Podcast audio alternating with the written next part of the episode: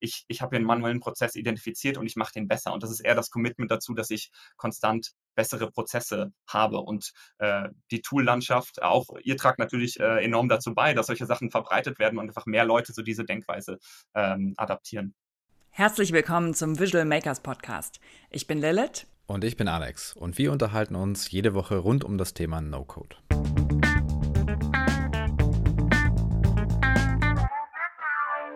Wir freuen uns sehr, heute Martin Kreinbaum in unserem Podcast begrüßen zu dürfen. Er ist Gründer und Managing Director von Kitchen.io, das Performance Marketing Automation Tool. Herzlich willkommen, Martin. Schön, dass du da bist. Hallo zusammen und äh, ja, vielen Dank, dass ich da sein darf. Magst du dich selber nochmal noch mal kurz vorstellen? Wer bist du und was ist Kitchen.io? Genau, gerne. Also ich bin einer der Gründer von Kitchen.io und habe äh, meine bisherige Karriere äh, in erster Linie im Performance Marketing und insbesondere im Business Building in diesem Bereich verbracht. Äh, vor Kitchen.io hatte ich eine, ähm, ein Unternehmen, was ähm, Affiliate Marketing gemacht hat, insbesondere ähm, eben Performance Marketing oder durch Performance Marketing skaliert ist. Und ähm, 2019 habe ich mich dann mit meinem äh, Zwillingsbruder Simon und einem guten Freund von uns, Stefan, zusammengetan, um Kitchen zu gründen. Und ähm, Heute würde ich sagen, ist eben Kitchen eine äh, Automatisierungsplattform für Performance-Marketing-Teams.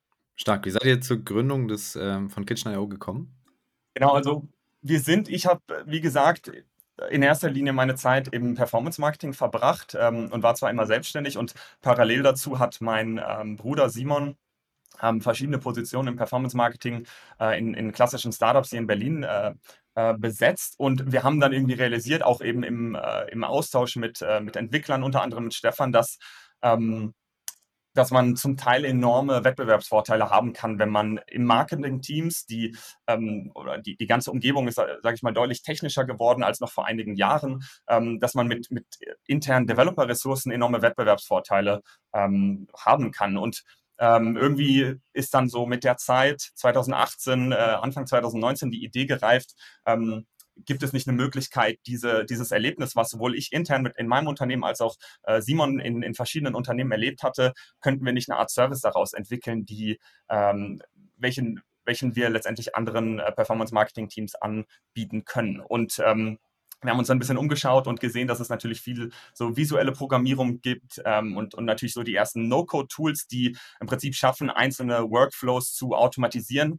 Ähm, aber so speziell für den Bereich oder für ein Vertical, äh, unser Vertical Performance Marketing gab es eben nicht. Und gleichzeitig ähm, haben wir eben gesehen, dass viele sage ich mal, viele Teams total daran scheitern, ähm, ihr, ihr, ihr Setup, sage ich mal, technischer zu gestalten. Das heißt, ne, klassischerweise äh, Jobanzeigen in, für, für Performance-Marketing getriebene Unternehmen sind sowas wie ähm, Python Analyst oder Data Scientist und so weiter. Und ähm, im Prinzip haben wir dann begonnen, die Plattform zu bauen, an, oder so im, im Sommer 2019 und ähm, haben nach und nach dann eben verstanden, wie können wir unsere Erfahrungen damit einbringen und wie muss eigentlich eine Software aussehen, um dann im Alltag Performance-Marketern auch zu helfen. Und wie, wie sieht das genau aus? Wie funktioniert eure Plattform? Genau, also zum einen, zum einen ist es so, dass wir uns, ähm, und da kommen wir später wahrscheinlich noch darauf zu, zu sprechen, wir haben im Prinzip gesagt, okay, wir wollen erstmal eine Lösung bauen für Performance-Marketer. Ähm, es musste nicht unbedingt No-Code sein oder Low-Code, sondern wir haben gesagt, wir wollen, ähm, wir wollen im Prinzip ein flexibles Tool oder ein Toolkit, äh, was sich fortlaufend anpassen kann an die Bedingungen von äh, Performance-Marketern. Und so die Werbewelt dreht sich relativ schnell. Ne? Also, also ein Werbeformat, was auf Facebook, ähm, sage ich mal, gestern funktioniert hat, funktioniert heute nicht mehr. Das heißt, es musste sehr flexibel sein. Und wo wir im Prinzip gelandet sind, ist, dass wir, sage ich mal, zwei Ebenen Ebenen haben. Das eine ist eine ähm, sage ich mal, eine Low-Code-Plattform und es sieht ein bisschen aus wie vielleicht ein Integromat, äh, wie vielleicht einige Zuhörer kennen. Ähm, Im Prinzip so dieser klassische Workflow-Bilder, ähm, der im Prinzip ermöglicht, äh, sage ich mal, end-to-end -end einzelne Prozesse abzubilden. Das kann sowas sein wie, dass ich ne, aus dem Google Sheets irgendwie Daten auslese, in unserem Fall typischerweise sowas wie Headlines, Beschreibungen, URLs zu irgendwelchen Bildern oder also Target-URLs und das dann im Prinzip umwandle, Schritt für Schritt, äh, vielleicht die Ad hochlade ähm, auf Facebook und das alles so einstelle, wie ich das brauche. Und dann gibt es im Prinzip noch so eine No-Code-Ebene, das ist sozusagen das, das Frontend äh, dazu. Das heißt, äh, Bilder auf unserer Plattform können ähm, im Prinzip wie so ein kleines Frontend auf ihren Workflow bauen und, und dann können im Prinzip einfach andere User ähm, diese, diese Automations nutzen. Wir nennen dann diese, wenn die Automations einmal gebaut sind und, sage ich mal, verfügbar sind, dann nennen wir die Recipes. Daher kommt so ein bisschen die Idee von unserem Namen Kitchen.io auch. Es hat natürlich, äh, oder sage ich mal, sehr, sehr universell eigentlich nutzbar. Ähm, aber wir sehen das tatsächlich, dass in, in unseren Kundenunternehmen zum Teil einer die Automation Automations baut und dann jemand anderes die verwendet. Und es gibt natürlich auch eine Vielzahl an ähm, Recipes ähm, standardmäßig auf unserer Plattform, weil wir natürlich auch konstant weitere Sachen entwickeln. Und die meisten unserer User äh, sind gar nicht so sehr die Bilder, die halt äh, sage ich mal, der, auf der Low-Code-Ebene äh, entbauen, sondern es sind einfach viele Leute, die, ähm, die sage ich mal, die No-Code-Ebene bedienen und ähm, dann natürlich aber immer wieder auch Ideen reingeben und wir dann die Recipes und Automations entsprechend anpassen. Ja, ah, interessant. Also ihr habt, äh, also eure, eure Nutzer sind quasi Teams und da ist einer, der, der die Recipes baut in, innerhalb einem Team. Ist der normalerweise auch in dem Marketing-Team mit drin oder wie, wie funktioniert das? Genau, also ist es unterschiedlich. Normalerweise ist der Marketing-Team, manchmal ist das auch ausgelagert, dass wir diesen Service noch zusätzlich mit anbieten, dass wir dann ne, wie so ein, sag ich mal, Automation Building Service ähm, mit, mit dazu anbieten. Ähm, aber ja, tatsächlich ist es so, normalerweise ist der Teil des Marketing-Teams und das ist jemand, der irgendwie ein bisschen technisch versierter ist. Manchmal ist es auch in, wir haben beispielsweise mehrere Agenturen tatsächlich als Kunden, wo der Gründer eigentlich ein Softwareentwickler äh, ist, sage ich mal, bei, bei Training ähm, und äh, dann im Prinzip begeistert begeistert ist einfach von unserem Tool, weil es natürlich eine, eine große Flexibilität gibt und dann ähm, im Prinzip die Möglichkeit hat, halt diese, die, die Tools und, und Best Practices, die er gerne in seinem Team sehen will, ähm, dadurch so ein bisschen zu enforcen. Ja, spannend. Die, die Geschichte kennen wir auch oft mit den, mit den Gründern, die dann, die dann selber weiter basteln wollen. Und gerade genau. mit No-Code-Tools. Äh, das ist echt cool. Ähm, ja, spannend, weil wir, wir vertreten ja so die, die These, dass es in jedem Team auch einen geben sollte, der quasi sich mit, sich mit den Tools ähm, oder den No-Code-Tools, die das jeweilige Team braucht, ähm, quasi auskennen sollte, um das quasi mit ins Team zu tragen und auch weiß, was braucht das Team und äh, wirklich darauf zugeschnitten. Ähm, mhm. Interessant, dass das im, im Performance-Marketing Marketing schon, äh, schon quasi so ist. Äh, echt cool. Ja wir haben ja von, vor ein paar Monaten schon mal gesprochen und da ähm, wart ihr euch noch nicht so sicher, ob ihr euch mit Kitchen.io ähm, im Low-Code, No-Code-Bereich ausrichten wollt oder, oder nicht. Ähm, wie kam es denn dazu, dass, dass ihr euch jetzt dazu entschieden habt, ähm, da auch Teil der, der No-Code-Bewegung sein zu wollen? Ja, also tatsächlich ist es so, dass wir glaube ich, als wir angefangen haben, ähm, haben wir irgendwann realisiert, ah, okay, das, was, was wir machen wollen, das könnte man in dem Bereich No-Code, Low-Code verorten. Ähm, und sind tatsächlich ganz zu Beginn auch damit ein bisschen rausgegangen äh, und haben dann aber schnell festgestellt, dass eigentlich unsere Kunden das eigentlich nicht so sehr interessiert.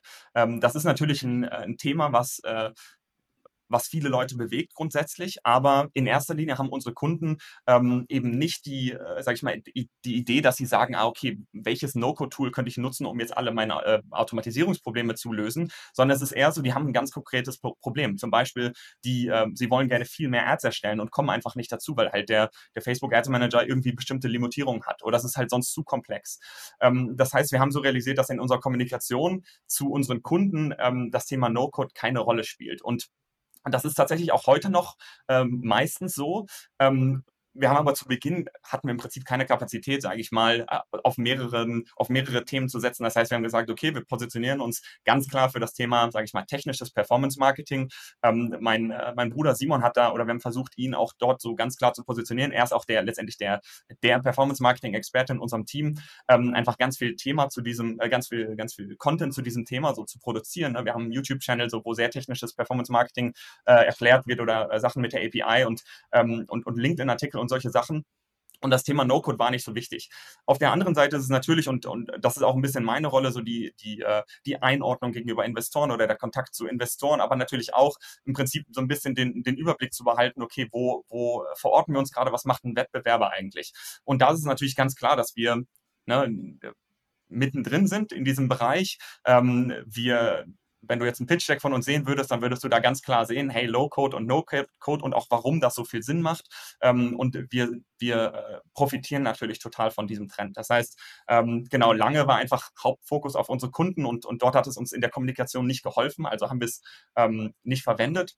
Und jetzt nach und nach, ähm, genau, glaube ich, machen wir einfach kleine Schritte in diese Richtung und ähm, wollen natürlich auch, dass wir wahrgenommen werden dafür, für das Thema und glauben grundsätzlich, dass wir auch natürlich von einem Austausch total profitieren. Du hast mir ja auch dein, äh, euer Tool gezeigt und wie man Recipes baut. Und das, was ich da auch super interessant war, fand, war, du kannst ja auch mit anderen Automation-Tools wie Zapier oder Integromat ähm, Facebook-Ads steuern und automatisiert steuern, aber da gibt es ja viel, viel weniger Optionen als bei euch.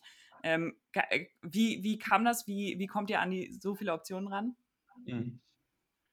Ähm, ja, das ist tatsächlich so, dass natürlich äh, unser Commitment äh, den Werbeplattformen gilt. Das heißt, was ähm, manchmal sagen wir so, äh, im Prinzip bauen wir wie so eine, wie so ein Visual API Wrapper. Also ein API Wrapper ist so, ne, in, normalerweise im Prinzip ein, ein Service, der in, als Software geschrieben wird, der im Prinzip eine bestimmte API bedient. Und ähm, wir machen das natürlich für Werbeplattformen. Das heißt, ähm, ne, letztendlich gibt es eine, eine, auf einer Facebook-API gibt es tausende Funktio Funktionen ähm, und sowas wie ein Integromat ne, bildet vielleicht zehn oder fünf ab, äh, Zapier vielleicht noch ein bisschen weniger. Ähm, und unser Unsere Idee ist natürlich, dass diese, diese Sachen so einfach wie möglich zu gestalten. Das heißt, bei uns kannst du natürlich, wenn du irgendwie ein, ähm, ne, es gibt sowas wie, äh, wenn du ein einzelnes Creative erstellen möchtest, also ein einzelnes Bild, das ist noch nicht mal eine Ad, das ist nur so ein Teilbereich einer Ad, das könntest du ne, bei uns ganz speziell, ganz gezielt machen. Ähm, oder wenn du eben nur, äh, nur eine Ad, aber kein Adset, keine Kampagne erstellen möchtest, oder du möchtest bestimmte Sachen auslesen, ähm, die Historie deines Accounts beispielsweise, also solche Sachen, das ist natürlich nicht verfügbar in, in, in einem Integromat oder einem Zapier und das macht für die auch nicht so sehr Sinn, weil das jetzt kein, das ist, sage ich mal, kein, kein Standard-Use-Case, aber für uns ist es tatsächlich so, dass äh, unser Anspruch natürlich ist, auch, auch sämtliche Edge-Cases dort abzubilden. Auf der anderen Seite haben wir halt bei weitem nicht so viele Integrationen in so Stand, also wir haben eine Integration in Google Sheets natürlich, ähm, aber eben nicht jetzt in äh, Office 365 und noch, noch drei andere Tabellenprogramme, äh, einfach weil das da, ne, bei uns sind die Kunden quasi alle dort und wir haben Integration in Slack und theoretisch auch Teams, aber alle unsere Kunden nutzen Slack und ne, ein Integromat oder ein äh, Zapier hat natürlich Integration in alle anderen Messaging-Tools auch noch. Und ähm, für uns ist es einfach so, wir gehen dahin, wo unsere Kunden sind, was so diese Business-Tools angeht. Äh, und das ist auch äh, ganz entscheidend. Und dann auf der Ad-Plattform-Seite versuchen wir alles abzubilden, was möglich ist und im Prinzip auch mehr abzubilden, als sonst was irgendjemand kann. Und äh, dadurch können wir auch immer wieder Tools anbieten, die, äh, die sonst niemand, also ne, wenn wir in so im Wettbewerb äh, gucken, was andere Performance-Marketing-Tools äh, machen, wir können immer wieder Sachen machen, die, die sonst keiner machen können, weil wir natürlich ganz schnell auch da eigene Recipes entwickeln können äh, und das zur Verfügung stellen können. Ne? Das dauert im Zweifel nur einen Tag. Wenn eine neue API-Funktionalität da ist, können wir das einfach äh, als Automatisierung, als fertiges Recipe bauen und anbieten. Und ähm, das, das ist natürlich unser, der große Vorteil, sage ich mal, der Plattform und wir versuchen das so gut es geht auch zu nutzen. Welche Werbeplattform unterstützt ihr aktuell? Also außer Facebook und Instagram und alles, was dazugehört. Ähm, wie sieht es aus mit Google zum Beispiel? Genau. Wir haben tatsächlich native Integrationen gebaut, sowohl in Google als auch in TikTok, ähm, LinkedIn ähm, und auch Snapchat. Tatsächlich ist es so, dass die meisten Use Cases aber eben noch auf also Facebook, Instagram liegen. Ähm, wir machen gerade ganz gute Fortschritte, was LinkedIn angeht. Ähm, äh, da gibt es äh, ne, auch also so Bulk Ads Creation, sage ich mal, und, und verschiedenes Reporting, was wir da machen. Theoretisch ist, ist das auch mit bei allen anderen Werbeplattformen möglich. Google sage ich mal, Google Search insbesondere ist noch so ein bisschen andere Art von Performance Marketing und nicht so sehr unser Fokus. Das heißt, wir machen eher also Display-getriebenes Performance Marketing oder äh, Social Channels, äh, je nachdem, wie man diese äh, Kategorisierung vornehmen möchte. Ähm, das ist so ein bisschen unsere, genau, das ist so ein bisschen unsere Expertise. Und äh, man muss auch sagen, dass Google an sich ein sehr, sehr gutes, äh, so eine gute Infrastruktur geschaffen hat. Ne? Da gibt es ja sowas wie AppScripts beispielsweise. Also Google nativ bietet so eine eigene Scripting-Language an, äh, mit der man auch Automatisierung machen kann. Äh, und ähm, das ist schon, muss man auch einfach sagen, die haben da ganz cool, äh, ganz coole Sachen schon vor, auch vor fünf oder zehn Jahren gemacht und ähm, dementsprechend liegt unser Fokus gerade eher so auf, auf die anderen Channel. Da würde mich noch interessieren, ähm, wie glaubt ihr, dass die Investoren das wahrnehmen, wenn, wenn ihr eben von einer, von einer No- oder Low-Code-Plattform redet? Also wie mit allen Buzzwords muss man aufpassen, ne? ähm, dass man, äh, wenn man äh, Low-Code schreibt äh, oder No-Code oder auch, das gilt für andere Trends auch, sowas wie AI oder Machine Learning, dann sollte das da auch wirklich drin sein, weil sonst ähm, wird man, glaube ich, ganz schnell ähm, ja ein bisschen ähm, belächelt, sage ich mal. Das heißt, für uns war es irgendwie schon auch wichtig, dass wir ähm, wirklich diese Technologie in-house entwickeln und dass wir, ne, wir sind stolz darauf, was wir, was wir entwickeln und, und, und haben äh, wahnsinnige Fortschritte gemacht über die letzten zwei Jahre. Aber äh, ich glaube, es war ist einfach wichtig, dass man das dann auch wirklich delivern kann. Und die Leute, die jetzt unsere Plattform sehen, insbesondere Entwickler, ähm, ne, die in diesem Space Performance Marketing sind, die, äh, die sind total begeistert, einfach was, was, was machbar ist. Und ähm, grundsätzlich glaube ich, ist es ein riesiges Thema ähm, für Investoren. Das, ähm, ich ich habe es letztens gelesen, Forbes hat gesagt, the most disruptive trend of 2021 ist irgendwie No-Code, Low-Code. Ähm, einfach weil ganz klar ist, dass halt klassische Budgets, die eben ähm, in, in, in Software-Developer gegangen sind, jetzt in, ähm, äh, sage ich mal, No-Code-Tools auch gehen und natürlich die Leute, die das halt äh, bedienen können. Und ähm, ich glaube, letztendlich profitieren wir davon, wenn ähm, ja, wenn wir uns dort äh, oder wenn wir klar machen, dass wir auch in dem gleichen äh, Trend sind oder in diesem gleichen Thema sind. Heute machen wir natürlich nur Performance Marketing, aber viele Lösungen, die wir gerade bauen oder die wir grundsätzlich schaffen mit unserer Technologie, sind natürlich auch total übertragbar auf andere Themen.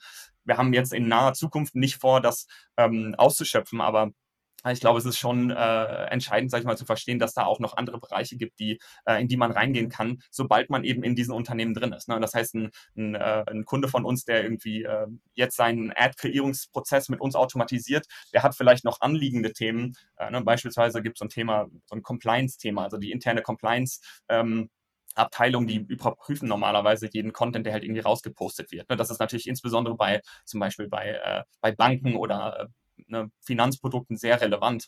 Ähm, und da gibt es natürlich Prozesse, die sehr, sehr nah dran sind, dann wieder an diesen Themen, äh, die wir eigentlich auch automatisieren können. Jetzt mal gerade machen wir da noch keine aktiven Schritte hin, aber es gibt da weitere Themen, die wir, äh, die wir angehen werden. Und ähm, äh, ich glaube, deswegen äh, genau ist das irgendwie auch cool, äh, sich so ein bisschen dort zu positionieren. Ja, auf jeden Fall. Super spannender Ausblick. Ähm, in, in welcher Phase ist euer Produkt jetzt gerade aktuell? Ich habe mal geschaut, man kann sich jetzt ja nicht einfach auf eurer Seite kostenlos anmelden für eine Testversion oder irgendwie sowas und das Ganze mal ausprobieren. Da gibt es ja schon so einen Onboarding-Prozess, damit ihr auch wisst, okay, welches Unternehmen interessiert sich eigentlich für unser Produkt und dann geht ihr wahrscheinlich weitere Schritte dann mit dem Unternehmen zusammen. Wie sieht das bei euch aktuell aus? Genau. Ja, ist auch ein, eines der großen Learnings tatsächlich, dass wir gesagt haben, okay, es gibt gar kein Self-Sign-up. Ähm, hat auch total damit zu tun, eigentlich, welche Art von Kunden wir erreichen wollen, genauso wie du gesagt hast.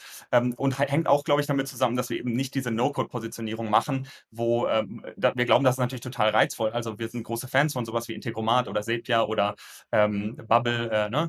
Aber ähm, unsere Kunden sind eben äh, Leute, die, sage ich mal, mit einem Performance-Marketing-Problem äh, zu uns rankommen. Das heißt, der Prozess ist normalerweise, dass wir halt so, einen, so einen kleinen ähm, Qualifizierungsfunnel einfach haben, ne, mit so einem Questionnaire auf unserer Webseite und dann normalerweise einen Discovery Call. Das ist so ein bisschen klassischer Vertrieb, sage ich mal. Ähm, und erst dann nach und nach wärmen wir sie auf zu der Idee, ähm, wie unsere Plattform sozusagen eigentlich für sie helfen kann. Die meisten Leute starten dann aber eben mit einem Recipe. Ähm, ne, aktuell ist gerade so, dass das am meisten genutzte Recipe ist im Prinzip dieses, wir nennen das Bulk Bulk Ads Creation ähm, und im Prinzip erlaubt das äh, einfach in einem Google Sheet, sage ich mal, relativ simpel Ads zu äh, vor, vorzubereiten und die zu launchen. Das ist, wenn man jetzt zehn Ads irgendwie in der Woche erstellen muss, oder im Monat noch nicht so viel, ähm, aber es gibt durchaus Leute, die halt hunderte Ads äh, irgendwie jede Woche erstellen für unterschiedliche Accounts, sage ich mal, sehr komplex ähm, und äh, das das ist im Prinzip kaum managebar, wenn man, sag ich mal, die normalen Plattformen nutzt. Und das ist so das, das Ding, was dann die meisten Leute nutzen und viele Leute bleiben dann auch erstmal dort. Ähm, aber klar, wenn jemand im Prinzip so Bilder-Access haben will oder eine weitere Kooperation, dann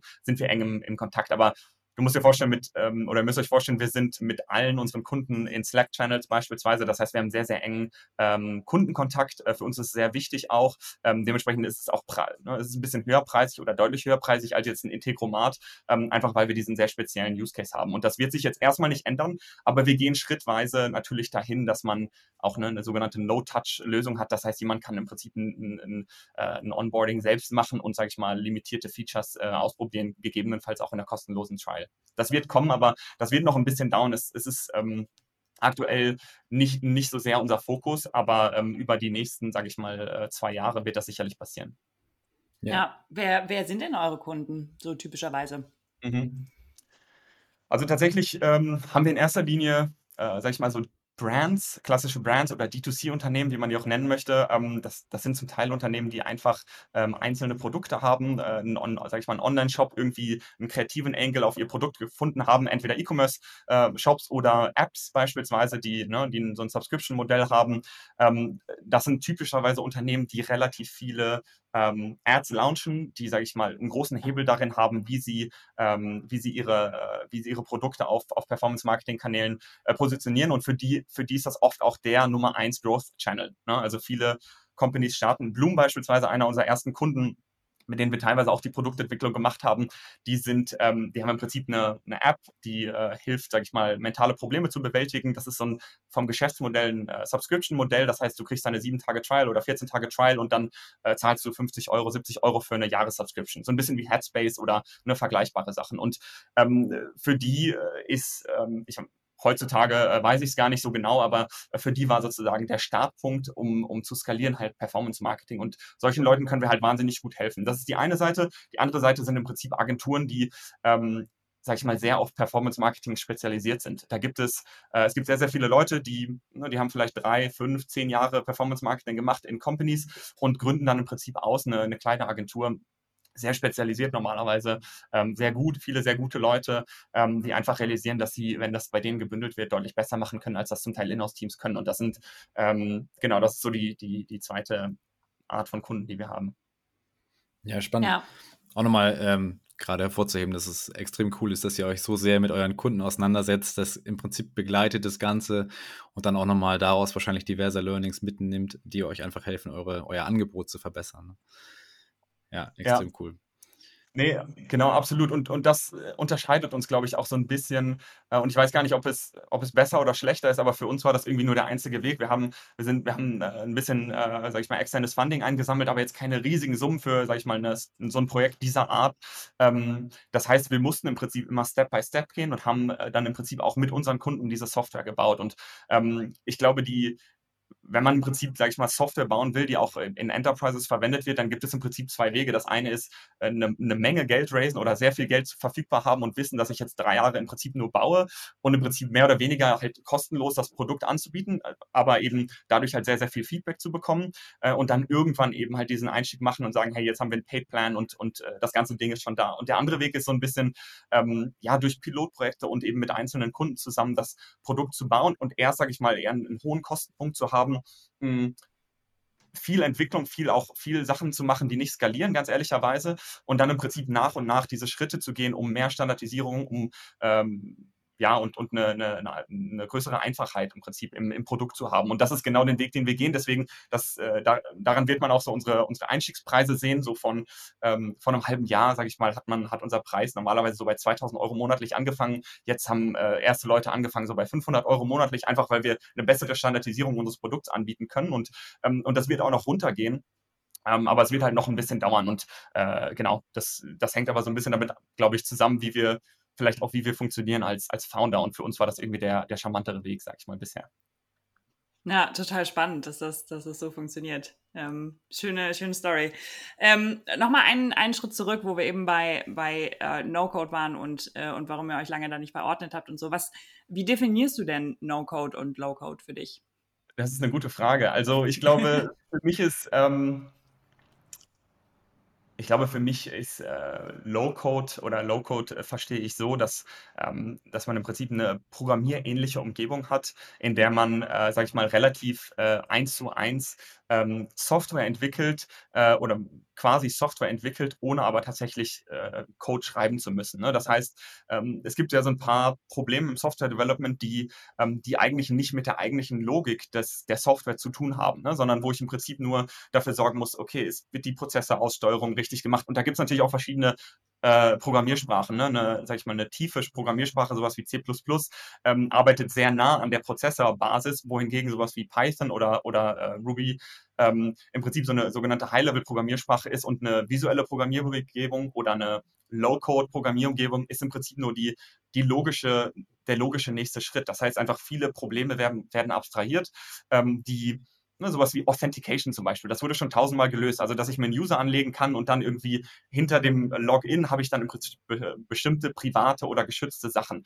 Das ist wenn das jemand heute noch, sage ich mal, from scratch irgendwie baut, das macht ja gar keinen Sinn mehr. Das ist viel zu aufwendig, es gibt viel bessere Services dafür. Und, ähm, und für mich ist das eigentlich ein Low-Code, ist so der nächste, der nächste logische Schritt für, ähm, sage ich mal, für, für alle die relativ flexibel bleiben wollen in ihrer, in ihrer Produktentwicklung, äh, aber eben auch ähm, einfach wissen, dass sie, sage ich mal, so klassische Developer-Probleme oder die vor zehn Jahren klassische Developer-Probleme waren, einfach heute besser in anderen Händen sind. Ne? Äh, das ist so das eine. Und dann genau No-Code im Prinzip, so wie ich es verstehe, es ist, oder so wie ich sehe, ist, denke ich, dass ähm, unsere gesamte, unsere gesamte Welt ähm, sage ich mal, wird ja nach und nach irgendwie in Web-Applikationen oder in Applikationen irgendwie verpackt. Und ähm, No-Code ermöglicht im Prinzip jeglichem User das aktiv mitzugestalten. Also irgendwie ähm, Automatisierung, einzelne Prozesse zu automatisieren. Ähm, das können ganz, ne, das können ganz simple Prozesse sein, ähm, aber das kann eben auch, äh, die, die, ich sage ich mal nur in meinem äh, in meinem Alltag privat nutze, aber das können eben auch jegliche Business-Prozesse sein und irgendwie aktiv äh, Software zu nutzen, um ähm, ja, um, um sage ich mal, weitere Software zu bauen. Äh, so würde ich No-Code verstehen und das kann im Prinzip jeder machen und dafür muss er eben ähm, auch nicht mal nicht mal irgendwie die, die Kernkonzepte von Programmierung kennen. Ne? Das, das reicht, wenn jemand im Prinzip einfach aktiv sagt, so, hey, ich, ich habe hier einen manuellen Prozess identifiziert und ich mache den besser. Und das ist eher das Commitment dazu, dass ich konstant bessere Prozesse habe. Und äh, die Tool-Landschaft, auch ihr tragt natürlich äh, enorm dazu bei, dass solche Sachen verbreitet werden und einfach mehr Leute so diese Denkweise ähm, adaptieren. Ja, oh, schöner Satz. Das, äh, das Commitment, sich, sich stetig zu verbessern. Ja, ähm, cool. Ich finde es immer ganz spannend, danach zu fragen, weil No-Code ist, ist halt ein Buzzword. Ähm, und, und es gibt immer diese verschiedenen Nuancen. Und ich finde es immer ganz spannend, was die, was die Antwort darauf ist.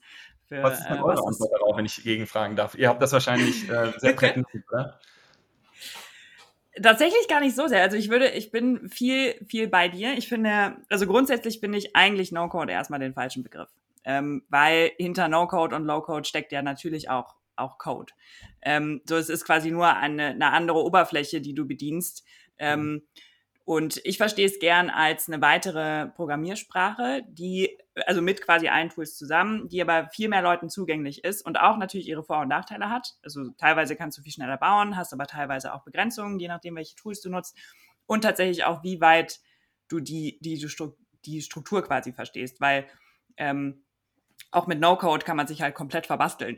mhm. So, und der Einstieg ist zwar super leicht, aber trotzdem, also ich musste zum Beispiel auch erstmal lernen, ich habe ja gar keinen technischen Background, ich wollte ja eigentlich, mhm. eigentlich Schauspielerin werden mal ähm, und konnte halt nicht mal mit Excel umgehen und musste mir das auch mhm. alles erst beibringen mit, wie schicke ich denn Daten von A nach B nach C und dann nochmal umgewandelt nach D, ähm, um das Ergebnis am Ende zu kriegen und habe mich natürlich auch 70.000 Mal verbastelt, bis ich dann irgendwann verstanden habe, ah, so funktioniert das mit den Hierarchien und Beziehungen und sowas mit, miteinander. Aber das Schöne war, äh, ist halt, dass man es halt total spielerisch lernt, weil man so schnell Erfolge hat. Und mhm. ähm, genau, aber grundsätzlich würde ich sagen, für mich ist es eine weitere Programmiersprache, sozusagen, die einfach sehr viel mehr Leuten zugänglich ist. Ja, okay. Ja, und da kann ich nur zustimmen. Eigentlich passt das so. Brauche eigentlich nichts mehr zu ergänzen. Ihr habt mir da aus der Seele gesprochen, ja. Cool, ja, ähm, vielen Dank. Vielleicht mal kritisch gefragt, wenn es so um No-Code-Automatisierung geht und so weiter, sind denn vielleicht auch Jobs in Gefahr, wenn, wenn man jetzt alles automatisiert, wenn Mitarbeiter ihren Arbeitsalltag automatisieren? Ja, und ich glaube, äh, Lilith, du hast es auch mal ähm, erwähnt in einem Gespräch, dass ähm, in einem deiner ehemaligen Unternehmen schon so viele Prozesse automatisiert wurden, dass es quasi ein Stundenkontingent von, von 40 Stunden pro Woche ist. Es ist also ist ein Vollzeitmitarbeiter, der da eingespart wird. Genau, von daher, wie siehst du da das Risiko, Martin? Also da gibt es sicherlich äh, mehrere Sichtweisen drauf. Äh, ich sag mal, äh, na, aus der einen Sicht bin ich ja irgendwie Unternehmer und, ähm, und glaube erstmal, dass wenn Effizienz ähm, Gewinne irgendwie realisiert werden können, dass das erstmal für alle gut ist. Ne? Ähm, und ich begeister mich ja auch total dafür. Ähm, wir haben tatsächlich sogar aber natürlich die Erfahrung gemacht, dass wir mit Kunden sprechen. Es kommt dann ein bisschen darauf an, auf welchem, sag ich mal, auf welchem Level man mit den Leuten spricht. Wenn es jemand ist, der, sag ich mal, Junior Performance Marketer ist und der, der macht 20 Prozent oder 30 Prozent seiner Zeit im Prinzip ein gewisses Reporting jeden Tag. Wenn man den damit konfrontiert und sagt so, hey, damit kannst du diese Sachen automatisieren, dann stellt der sich natürlich, der oder die sich die Frage, ähm, was mache ich denn dann eigentlich? Ne? Und dann habe ich ja irgendwie keine Rolle mehr. Und ähm, das heißt, so dieses Thema an einer Effizienzgewinn und Automatisierung ist natürlich ein Thema, was eher Unternehmer oder, sage ich mal, äh, Personen mit einer, mit einer gewissen Budgetverantwortung interessiert, weil die einfach an Effizienzgewinn interessiert sind. Das kann natürlich kurzfristig dazu führen, dass jemand ähm, äh, im Prinzip überflüssig wird. Ne? Und äh, das ist natürlich für den Einzelnen dann äh, total tragisch. Ähm, aber deswegen, äh, so wie mit jedem technischen Fortschritt, ne, glaube ich, äh, darf man eben weder die Technologie noch dann die, die Person oder das Unternehmen ähm, kritisieren dafür ähm, oder, oder zumindest ähm, klar, man darf es kritisieren, aber man muss halt auch schon äh, schauen, okay, aus welcher, mit welcher Perspektive entscheidet jemand sowas. Und ich glaube, die meisten wissen, dass sie ähm, einfach mehr Technologie, Technologisierung machen müssen und mehr Automatisierung machen müssen, um ähm, wettbewerbsfähig zu bleiben. Am Ende ist man immer im Wettbewerb mit irgendjemandem, ob man den sieht oder kennt oder nicht. Ähm, und, und deswegen, glaube ich, ist das, ist das der einzige Weg oder das wird der, der Weg sein, den die meisten Leute äh, ja, beschreiten. Ähm, auf der anderen Seite ist dann immer so die Frage, okay, ne, wo ist dann die auch von Unternehmen natürlich so die Verantwortung äh, oder die soziale Verantwortung für die Leute, die vielleicht was anderes gelernt haben und deren Jobs nun wegfallen. Und ich glaube, ähm, da ist es ganz, ganz wichtig, einfach zu verstehen, dass No-Code eine riesige Chance ist für ganz, ganz viele Leute. Zum einen, glaube ich, gibt es halt eine große Anzahl an, sag ich mal, Junioren-Developern oder Developern, die, die vielleicht, ähm, sag ich mal, relativ einfache Softwareentwicklung gemacht haben über die letzten Jahre, die aber jetzt eigentlich die Möglichkeit haben, diesen Switch zu machen und da ich habe schon oft gehört und äh, witzigerweise auch in eurem Letz-, letzten Podcast ähm, äh, mit äh, dem Chris, glaube ich, ne? Ähm, äh, von, von Hackerbay habe ich, hab ich gehört, der, der hat gesagt, ähm, wenn er mit einem, sag ich mal, mittelguten Developer spricht, dann, dann der findet tausend Gründe, warum No-Code schlecht ist. Aber wenn er mit, wenn er mit einem guten spricht, dann, dann äh, hört er die ganzen positiven Argumente dafür. Und ich glaube, ähm, diese Angst vielleicht ein bisschen von No-Code oder die ganzen negativen äh, Seiten zu sehen, sind eigentlich eine riesige Chance für, ähm, sag ich mal, für viele Juniore Leute, einfach auch diesen, diesen, diesen weiteren Skill zu akquirieren. Und den Vorteil, den sie natürlich haben, ist, dass sie halt im Prinzip eine offene klassische Programmierausbildung auch gen genossen haben. Und damit sind sie natürlich ne, Leuten, die das nicht studiert haben. Ich habe es ja auch nicht studiert.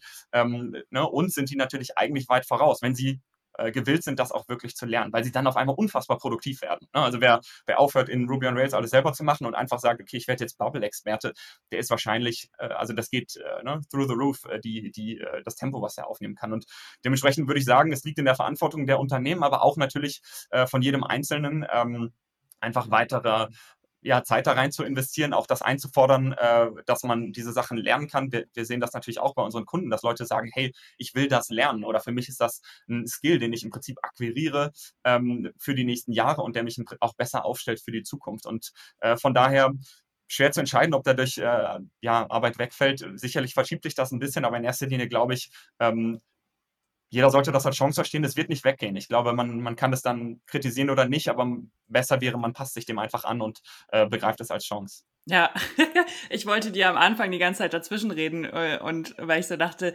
ja, aber, aber, aber es gibt doch auch so viele Chancen und so. Und äh, ja, jetzt habe ich tatsächlich auch nichts mehr hinzuzufügen. ja, ich glaube, das Potenzial wurde auf jeden Fall klar, genau. Was sind denn so eure drei oder, oder drei oder mehr oder weniger äh, größten, größten Learnings. Ähm, so einmal äh, quasi als, also vielleicht auch in der Positionierung äh, Software-Tool oder Software und No-Code-Tool, wenn man das überhaupt so unterscheiden kann. Mhm. Mhm.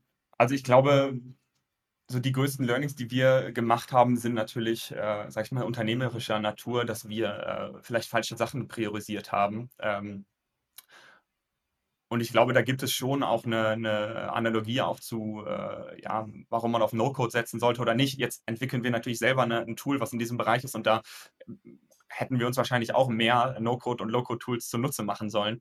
Ähm, ich glaube, grundsätzlich so eine Krankheit von, also Krankheit in Anführungsstrichen von, ähm, von vielen Gründern ist, dass sie halt erst anfangen, alles richtig zu bauen. Ne?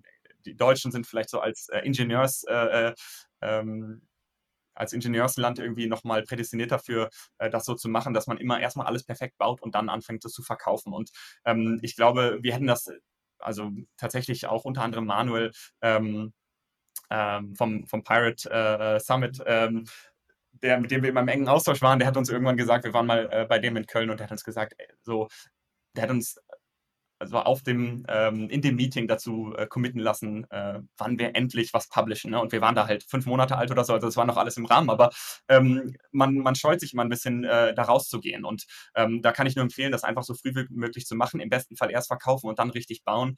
Ähm, und ich glaube, No-Code-Tools auch da sind wieder eine riesige Chance, einfach erste Prototypes einfach zu bauen. Ne? Und mittlerweile sieht das sogar nicht mal schlecht aus. Man muss sich nicht mal schämen dafür, für das, für, für wie es aussieht. Also ein, ne, ein, ein Bubble zusammen mit einem Integromat oder sowas kann kann unfassbar powerful äh, Sachen machen.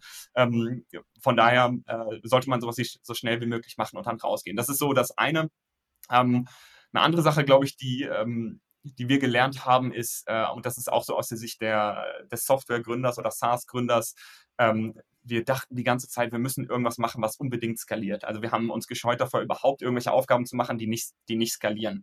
Das heißt, ähm, wenn ein Kunde irgendwas angefragt hat oder wir haben, wir haben mit jemandem Kunden gesprochen und der hat uns irgendwie erklärt, wie was machen würde, aber wir haben irgendwie nicht gesehen, dass das skalieren könnte, dann haben wir im Zweifel den Kunden eher abgelehnt oder gesagt so, hey, irgendwie passt das nicht so gut oder das nicht so richtig forciert, anstatt es einfach zu machen. Und ich glaube, gerade zu Beginn habe ich schon eingangs gesagt, äh, wenn man eben Software baut selber, dann wird man immer, man wird immer an aktuelle Limitationen seiner Plattform stoßen. Und das bedeutet dann auch, manchmal, um Kunden zu gewinnen, muss man Sachen machen, die nicht skalieren. Und das ist aber okay. Man kann Kunden oder man kann sich immer noch von Kunden später irgendwann trennen, wenn man merkt, dass das halt einen in die falsche Richtung zieht. Ähm, aber erstmal einen echten Kunden zu haben, der einem Geld zahlt für, für ein Thema, ist wahnsinnig hilfreich. Und noch viel mehr, oft muss man einfach nur zuhören, was die Kunden wirklich wollen und dann kann man halt dahin gehen und, ähm, und das dann bauen. Und, und manchmal äh, ver verliert man sich so ähm, einfach in dem eigenen Produkt. Ne? Ich glaube irgendwie, es ist so sehr typisch, dass man ja sogar so einen, so einen Verliebtheitsstatus hat mit dem eigenen Produkt. Man ist so begeistert von dem, was das alles kann und, und was man alles gebaut hat, aber das ist natürlich der falsche Fokus. Man sollte im Prinzip das Problem des Kunden äh, darin voll aufgehen und einfach schauen, ähm, wie kann ich das lösen und das zu seinem eigenen machen. Und oft ähm, ist das so der richtige, der richtige Weg. Ja, ich glaube, da finden wir uns gerade in vielen Punkten wieder. ja, ja, durchaus. Das ist auch eine Balance. Ne? Es ist eine Balance zwischen so ein bisschen visionär sein. Wenn es niemanden gibt, der was macht äh, oder der es noch nicht gelöst hat, dann muss man natürlich auch was vorgeben und sagen, hey, das ist unsere Idee, so verstehen wir das. Ähm, das ist neuartig, das kennst du vielleicht noch nicht, aber kannst dich darauf einlassen. Ne? Aber Leute müssen es dann auch verstehen oder auch annehmen. Und wenn die das nicht annehmen, dann, ähm, dann muss man halt einfach hören, aber wie würdet ihr denn machen? Oder was wäre eure Idee dazu? Und ähm, ja, eine gute Balance, glaube ich, ist, ist da das A und O. Ich weiß, dass äh, Jeff Bezos hat, ich glaube, der tritt ja jetzt ab, aber vor ein paar Jahren hat er gesagt, dass er immer sich so fühlt, als würde er in der Zukunft leben. Ne? Die haben ja die Ressourcen, dass sie halt eigene Teams rausnehmen können und dann einfach die bauen, was, was erst in zwei Jahren rauskommt. Aber die Realität ist von den meisten Gründern, diese, diese Timeframes hat man auch nicht und auch das, das Geld nicht. Das heißt, wenn man kein Tagesgeschäft hat, dann kann man nicht anfangen, irgendwie für die Zukunft zu bauen. Man muss dann erstmal gucken, dass man ein Tagesgeschäft hat. Ne? Ja, ja, total. Und was wir auch gelernt haben, ist gerade mit diesen äh, Sachen, die, die am Anfang erstmal nicht skalierbar scheinen, ähm, dass dadurch dann doch auch ganz viele Sachen entstehen können, die dann doch skalierbar sind. Ähm, und ich meine, gut, wir sind in einer, in einer sehr luxuriösen Position, dass wir eigentlich alles was wir machen, also wirklich alles, was wir täglich machen und anfassen, in Social Media oder in Content irgendwie verwursten können. Mhm. Entweder für unsere Plattform, wenn wir irgendwas selber bauen für uns, äh, in Online-Kursen oder, ähm, oder in Projekten oder sowas, die wir, die wir mit anderen zusammen machen. Ähm, genau, und eigentlich kommt da immer was bei raus, ähm, wo man denkt, okay, das, das könntest du da weitermachen. Da ist ja auch so manchmal so ein bisschen das Problem mit No-Code, dass man, du hast halt alle Möglichkeiten. Ja. und dann musst du manchmal ein bisschen aufpassen, dass du dich fokussierst. ja, absolut. Absolut. Nee, kann ich mir vorstellen. Und ihr habt ja auch einen super, ihr habt ja so einen super Überblick oder letztendlich ist das ja Teil eures Geschäfts, auch einfach diesen Überblick zu bewahren und man sieht wahrscheinlich immer wieder neue Möglichkeiten. Ne? Und dann ist es halt eher, aber es ist auch schön, ne? man muss dann halt eher irgendwann fragen, okay, was, wo finde ich auch wirklich dran gefallen. Wenn man viele Wege hat, ähm, dann kann man sich einfach für den auch entscheiden, der äh, am, ja, am, am aufregendsten klingt. Ne? Ja, ja, ja total. Wie geht es denn bei euch in den nächsten zwölf Monaten weiter? Was sind so eure, eure Milestones? Also tatsächlich ist es jetzt gerade so, wir sind, ähm, wir haben eben vor, also um nochmal kurz einen Blick zurückzugeben, wir haben eben vor äh, acht Wochen das erste Mal so ein äh, tatsächlich so Standard, mehr standardisiertes Produkt gelauncht. Ähm, wir haben, äh, sage ich mal, eine Initiative gestartet für so D2C-Unternehmen und so ein, so ein Package, äh, also mehrere Recipes, sage ich mal, zu so einem Package äh, gebundelt und das verkauft. Ähm, und, und das hat für uns wahnsinnig gut funktioniert und diesen Weg wollen wir im Prinzip weitergehen. Das heißt, äh, wir sind im Prinzip gerade dabei, so produktseitig oder businessseitig so ähm, unser, unser Produkt sage ich mal, mehr zu modularisieren, auch dann ein Pricing anzupassen, dass Leute im Prinzip auch dann nur das ähm, dafür zahlen, was sie halt wirklich brauchen und im Prinzip einfach mehr zu verstehen, wie, ähm, ne, was sind genau die Use Cases, die von, von den meisten Leuten benutzt werden. Ähm, das ist so das eine. Ansonsten arbeiten wir massiv daran, insbesondere, sage ich mal, diese Frontend oder diese No-Code-Komponente einfach besser zu machen und intuitiver zu machen. Ähm, das, äh, ne, das geht dabei los, dass wir irgendwie machen wollen, dass man die Automatisierung besser sortieren kann, dass man die irgendwie gruppieren kann. Ähm, ne, bei, bei uns im Prinzip, wenn man Automatisierung hat, die sind gerade alle einfach untereinander. Wenn ich jetzt eine Agentur bin mit 15 Kunden, dann habe ich halt sehr, sehr viele Sachen. Das sind so, das sind äh, kosmetische Sachen, aber die, die entstehen halt irgendwann auch einfach, wenn man, äh, sage ich mal, wenn man mit den Kunden wächst. Ne? Ähm, ansonsten, genau, das heißt, wir, wir wollen im Prinzip gerade einfach den, den Weg, den wir gerade eingeschlagen sind, äh, weitergehen. Ähm, wir wollen unser Team ein bisschen vergrößern. Wir werden äh, wahrscheinlich auch nochmal eine Finanzierungsrunde machen ähm, später dieses Jahr. Ähm, letztendlich haben wir gerade ähm, oder man spricht als Founder ja immer so von Product Market Fit oder Investoren sprechen davon und ähm, wir, wir kratzen gerade da dran. Wir haben äh, kriegen wahnsinnig cooles Feedback. Ähm, ne, fast fast äh, jeden Tag oder jeden zweiten Tag kommen Leute äh, zu uns, äh, aktuelle Nutzer oder, oder Leute, die das gesehen haben und die, die vollkommen überschwänglich sind und sagen, wie cool sie das finden oder wie wahnsinnig das, wahnsinnig das ist oder wie, äh, wie gerne sie das mal ausprobieren äh, möchten. Und das ähm, ist, glaube ich, so das beste Zeichen, dass wir auf dem richtigen Weg sind. Und ähm, genau, und, und das gehen wir jetzt weiter. Ja, wir wollen viele neue Kunden äh, akquirieren und, und äh, im Prinzip einfach ein, ein, besseres Produkt für unsere bestehenden Kunden äh, schaffen. Und das ist, glaube ich, für die nächsten zwölf Monate ist der Weg relativ äh, klar. Ähm, wir werden wahrscheinlich keine große, äh, sage ich mal, weitere weiteres Produkt-Vertical launchen ähm, und, und wir werden, sage ich mal, in erster Linie Leute heiren, die, die das machen, was wir jetzt auch schon machen, nur ein bisschen einfach äh, ja, besser. Äh, viele Leute, wir, wir heiren auch immer zum Beispiel ähm, Automation ähm, Experts oder Automation Specialists. Ne? Das ist ja wie so eine eigene Rolle, aber auf, in, auf, in unserem Unternehmen macht das total Sinn, dass es halt Leute gibt, die einfach Lust haben, ne? die so ein Skillset haben wie ähm, ja, No-Code-Experten, sage ich mal, die einfach mit unseren Kunden zusammen dann helfen, weitere Recipes zu bauen, im Prinzip unsere bestehenden Recipes zu verbessern. Ähm, wir sehen, dass es insbesondere Leute auch aus dem, äh, sag ich mal, aus dem Performance-Marketing, äh, die ein bisschen technisch versiert sind, äh, da drin total aufgehen können. Das ist auch, was mir zum Beispiel total Spaß macht. Ich schätze euch auch. Das ist so dieses Gefühl, dass man total powerful ist. Ich muss nicht programmieren können, aber ich kann meinen Kunden oder den Kunden, unseren Kunden, können wir echt helfen. Und ähm, das macht natürlich auch total Spaß, ähm, dann, wenn man einfach das entsprechende Feedback von unseren Kunden bekommt. Und äh, genau, deswegen, äh, ja, den Weg gehen wir weiter. Wir werden mehr Content machen. Äh, also das heißt, wer sich irgendwie ähm, genau weiterbilden will, so in dem, insbesondere im Performance-Marketing-Space natürlich, da wird mehr auf YouTube kommen und auch grundsätzlich so über unsere LinkedIn, über LinkedIn ähm, versuchen wir einfach ja eine Community natürlich auch aufzubauen und, und einfach viel Wissen weiterzugeben, letztendlich auch, weil wir diese Expertise in-house haben. Shoutout an alle, an alle No-Code-Begeisterten, bewerbt euch bei Kitchen.io. Ja, ja. ähm, wie, viele, wie viele seid ihr aktuell? Wir sind tatsächlich zu sechs gerade, also noch relativ klein.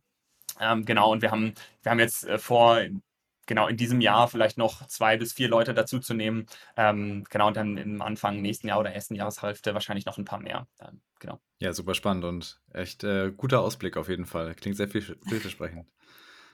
ja, ja, wir sind äh, gespannt auch, wohin es geht. Wie und wo kann man dich denn finden, wenn du denn gefunden, gefunden werden möchtest? Ähm, und mehr über KitchenIO erfahren? Also, ähm, der beste Ort wahrscheinlich ist, um irgendwie up-to-date Sachen zu bekommen für Kitchen, einmal unsere LinkedIn-Page. Äh, ich glaube, das ist einfach linkedin.com slash company slash kitchen-io. Ähm, Verlinken wir in den, in den Show Notes. Genau, perfekt. Äh, und YouTube-Channel kitchen-io. Äh, auf dem YouTube-Channel ist so, sag ich mal, äh, also wer sich mal mit der, mit der Facebook-API beispielsweise auseinandersetzen möchte, der findet da ganz gute Tutorials. Ähm, Ansonsten mich, ähm, genau, auch auf LinkedIn oder sonst. Ich habe ähm, auch eine, eine kleine Website, martinkeinbaum.com, ähm, die etwas stiefmütterlich behandelt wird, aber äh, da wird vielleicht auch ein bisschen mehr kommen. Ähm, ich gelobige, ein bisschen mehr Content äh, zu machen, einfach weil, weil ich realisiere, dass äh, ja, das Zusammenfassen oder das Reflektieren auch zu, zu unserer Journey äh, einfach immer enorm hilfreich ist. Und äh, genau, da habe ich ein paar Sachen äh, gemacht im Anfang dieses Jahres und da wird wieder ein bisschen mehr kommen. Boah, es hat mega Spaß gemacht, dass du da warst. Vielen, vielen Dank, Martin. Ähm, super spannend. Ähm, genau, in den Show Notes äh, findet ihr die Links, ähm, die, die angesprochenen Links und auch auf Visual Makers ähm, findet ihr Kitchen äh, natürlich auch als, als Tool. Ähm, genau, es hat, mir, es hat mir mega Spaß gemacht. Äh, vielen, vielen Dank, dass du da warst. Ja, vielen Dank. Es war, ja, die Freude war ganz meinerseits. Äh, danke, dass ich da sein durfte. Auch nochmal von mir vielen, vielen Dank. War extrem äh, spannendes Gespräch und äh, ja, Performance Marketing natürlich super interessant und äh, deswegen hat mir auch sehr viel Spaß gemacht. Wenn dir diese Folge gefallen hat, dann freuen wir uns sehr, wenn du uns ein paar Sternchen in der Apple Podcast App dalässt oder uns eine Review schreibst. Das hilft uns nämlich gefunden zu werden. Und wenn du mehr über No-Code erfahren möchtest, dann schau doch gerne auf unserer Website visualmakers.de vorbei. Ansonsten freuen wir uns, wenn du auch in der nächsten Folge wieder dabei bist. Bis zum nächsten Mal.